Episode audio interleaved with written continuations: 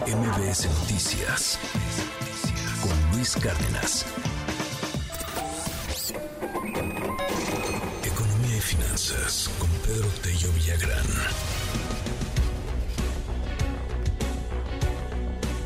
Son las 7 de la mañana con 58 minutos. Querido Pedro, te mando un gran abrazo. ¿Cómo estás? Me da muchísimo gusto poderte saludar. Oye, y además de, del, asunto este que, que, tenemos con respecto a los empleos generados en el, en el sector formal, me ha llamado poderosamente la atención y creo que pues hoy es la nota financiera mexicana o la nota de, economía mexicana, pues esto que está pasando con los grupos aeroportuarios, con, con los aeropuertos, pues, que hay en, en, la, en la República, con una decisión, pues, al parecer muy sorpresiva, que, que les hizo ayer caer sus acciones. Pues, pues, ¿qué está pasando, Pedro? ¿Cómo podemos entenderlo? Qué gusto saludarte.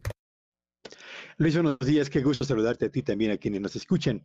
A ver, para que quienes nos escuchen entiendan de lo que estamos hablando, cuando nos referimos al asunto de los aeropuertos y a este tema que provocó ayer la caída en la bolsa de las acciones de los tres grupos aeroportuarios que controlan las centrales aéreas en el país, tendríamos que pensar en lo siguiente. Hablamos de tres agentes. En primer lugar, las empresas que controlan los aeropuertos en la Ciudad de México y hay tres empresas, Azur, OMA y GAP GAP. Segundo lugar están las líneas aéreas, que son finalmente las que se encargan de distribuir o transportar carga y pasajeros. Y en tercer lugar están los pasajeros, usted y yo, que habitualmente utilizamos los aeropuertos o que utilizamos aeropuertos para transportarnos. ¿Qué es lo que decidió la autoridad recientemente? Bueno, pues decidió que el costo de las tarifas que cobran los tres grupos aeroportuarios a los pasajeros por el uso de las instalaciones de los aeropuertos se van a reducir, se van a recortar. ¿En qué porcentaje? No se sabe todavía. ¿Por qué razones? No se tiene todavía la certeza acerca de qué es la, cuál es la motivación fundamental que ha llevado a las autoridades gubernamentales a determinar esto. ¿Qué fue lo que provocó entonces ese anuncio? Bueno, pues lo que provocó es que los tres grupos aeroportuarios más importantes de nuestro país eh, enfrentarán la perspectiva de que los ingresos que obtendrán justamente por el uso de sus instalaciones aeroportuarias van a venirse para abajo. Y si usted es una empresa que invierte o que cotiza sus acciones en la Bolsa Mexicana de Valores, eso significa que los inversionistas que han comprado acciones de su grupo aeroportuario enfrentan hacia adelante la posibilidad de que, como van a disminuir los ingresos del grupo aeroportuario cuyas acciones se ha adquirido, seguramente va a reducirse el precio de las acciones y consecuentemente voy a obtener un menor rendimiento por la compra de las mismas. Esto fue exactamente lo que sucedió el día de ayer en la Bolsa Mexicana de Valores que provocó la caída en las acciones de estos tres grupos aeroportuarios. Esa es la primera, eh, digamos, el, primer enfoque de este asunto, Luis. Pero hay un segundo enfoque. ¿Qué significaría que reduzcan las tarifas por el uso de aeropuertos? Bueno, pues significaría dos cosas. Uno, y, creo que si se cumple sería interesante para usted y para mí, si se reduce la famosa TUA, significa que usted y yo tendríamos la oportunidad de pagar menos por los boletos de avión que utilizamos para trasladarnos de un lugar a otro en la Ciudad de México o de nuestro país al resto del mundo. En México es cara la TUA, la tarifa por el uso de aeropuertos, júzguelo usted. En México se cobran en dos aeropuertos solamente que pongo como referencia, que son Monterrey y la Ciudad de México, 1.200 pesos por pasajero por vuelos internacionales. En Panamá, por vuelos internacionales, cada pasajero paga el equivalente a 800 pesos, 400 pesos menos de lo que se paga en México y en Bogotá, Colombia, se pagan alrededor de 820 pesos. ¿Hay margen para reducir el TUA? Yo creo que sí, en función de lo que existe en América Latina, donde por cierto las tarifas que se aplican en México son las cuartas más elevadas de toda la región latinoamericana.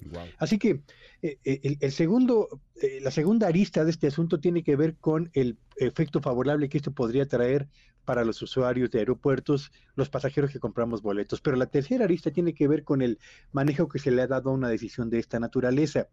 Los títulos de concesión, Luis, y con esto termino, para las centrales aeroportuarias hablan de que la TUA se debe revisar o ajustar cada cinco años a partir de toda una serie de elementos. Entiendo que son seis factores los que se tienen que tomar en cuenta. La incertidumbre y el efecto proviene del hecho de que no se avisó si el ajuste anunciado por las autoridades gubernamentales, que no se conoce todavía de qué magnitud va a ser y a partir de cuándo va a entrar en operación, se ajusta a lo establecido en los títulos de concesión y si ha transcurrido ya los cinco años para realizar el ajuste correspondiente. Así que la suma de eh, la manera en la cual se transmitió esta decisión gubernamental y la falta, yo diría, de claridad acerca de las razones y hasta dónde llegaría ese ajuste a la baja en el TUA, provocaron el la desbandada en el eh, mantenimiento de acciones de estos grupos aeroportuarios y la caída de las mismas ayer en, la, en el mercado bursátil mexicano, Luis. Oye, Pedro, eh, llama, de verdad te aprecio muchísimo porque es una explicación bastante clara, muy, muy, muy entendible de lo que está pasando. Eh, es una buena noticia para usuarios si esto se concreta, porque, a ver, nos va a salir más barato el boleto de avión. Pero aquí también, en, en, un momento tan politizado como el que estamos viendo, pues ya estoy escuchando ahí algunas voces que pueden decir, es que van a quebrar a estos grupos aeroportuarios, estos tres aeropuertos, les puede ir muy mal, pueden salir. Ayer les fue de la patada en la bolsa, pues evidentemente porque quedan en una incertidumbre en cuanto a cuál va a ser el modelo de negocio y la ganancia. Pero, eh, o sea, haciéndonos la comparación que haces de Panamá y de Bogotá, pues si hay un margen para poderlo bajar y no estaríamos en un riesgo de, de una especie de, quiebra o algo por el estilo. Veo comentarios en internet de gente que dice, bueno, pues es que también los quieren expropiar, quieren que ahora los dominen los militares, etcétera. No, no se ve tan así. ¿Cómo ves el, el discurso? Porque la narrativa política va, va, va a surgir. Desde luego, cuando surge una noticia de esta naturaleza, Luis Auditorio, lo, inmediato es eh, la polarización de los puntos de vista, ¿no? Los que están a favor de que se reduzcan las ganancias tan elevadas que obtienen estos grupos aeroportuarios y quienes opinan que una decisión de esa naturaleza podría beneficiar al pasajero en última instancia. Unos y otros tienen razón en alguna medida. Lo que creo que es más importante, Luis, es, a ver, en un Estado de Derecho, un título de concesión que precisa los términos a partir de los cuales se te otorga a ti el derecho a utilizar un servicio, o en este caso administrar un servicio, los aeropuertos, define perfectamente cuál es la contraprestación que vas a otorgar a cambio del el derecho a administrar un servicio como un aeropuerto, ¿no? Y si en esa concesión se establece que cada cinco años se tiene que revisar ese mecanismo o ese instrumento o la TUA, bueno, pues uno supone que cada cinco años tendrán que sentarse autoridades y los representantes de estos grupos aeroportuarios a evaluar con datos en la mano si las condiciones están para reducirla, para aumentarla o para mantenerla. Acá lo que parece que estamos, eh, estamos frente a una decisión unilateral que provocó la reacción evidentemente de, no de rechazo, pero sí de distanciamiento de los grupos aeroportuarios y que colapsó en la bolsa los precios de sus acciones. Así que yo creo que estamos frente a un asunto que tiene que ver con el, la incertidumbre otra vez en la aplicación del Estado de Derecho en un país donde los contratos no necesariamente se cumplen y donde sin importar que puede ser beneficiado o no el pasajero, pasan por alto por los intereses de empresas que tienen títulos de concesión y donde se precisa perfectamente los tiempos y las formas para poder ajustar asuntos como la tuya, Luis. Gracias, querido Pedro. Te mando un gran abrazo y te seguimos ahí en tus redes, Pedro. Síganme en Twitter en arroba ayer, digo arroba ayer, en Twitter ayer y X hoy, arroba Petello Villagrán y que tengan un espléndido fin de semana. Igualmente, descansa Pedro, feliz fin de semana. MBS Noticias con Luis Cárdenas.